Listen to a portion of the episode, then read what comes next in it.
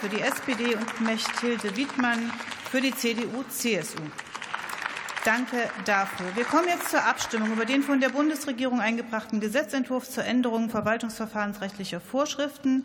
Der Ausschuss für Inneres und Heimat empfiehlt in seiner Beschlussempfehlung auf Drucksache 8878 den Gesetzentwurf der Bundesregierung auf Drucksachen 8299 und 8653 in der Ausschussfassung anzunehmen. Ich bitte diejenigen, die dem Gesetzentwurf zustimmen wollen, um ihr Handzeichen. Das sind die Koalitionsfraktionen und die Fraktion der AfD. Wer ist dagegen?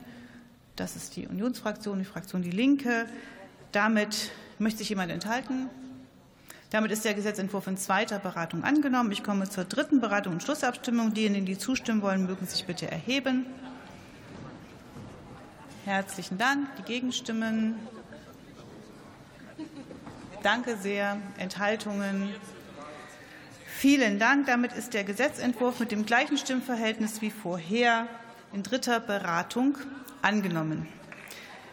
Bevor wir, bevor wir zum Ende der Tagesordnung kommen, ähm, möchte ich an dieser Stelle auch im Namen der anderen Kolleginnen und Kollegen im Präsidium sehr herzlich darum bitten, dass wir all denjenigen, die jetzt in Norddeutschland äh, Angst haben vor den Folgen von Überschwemmungen, Orkanen, und äh, anderen Unwettern alles Gute für dieses Wochenende zu wünschen. Das gilt auch für diejenigen, die in Schottland, Südfrankreich oder Madrid sind. Danke an alle Helferinnen und Helfer und danke an, allen, an alle, die sich gegenseitig helfen in diesen schwierigen Zeiten dort oben.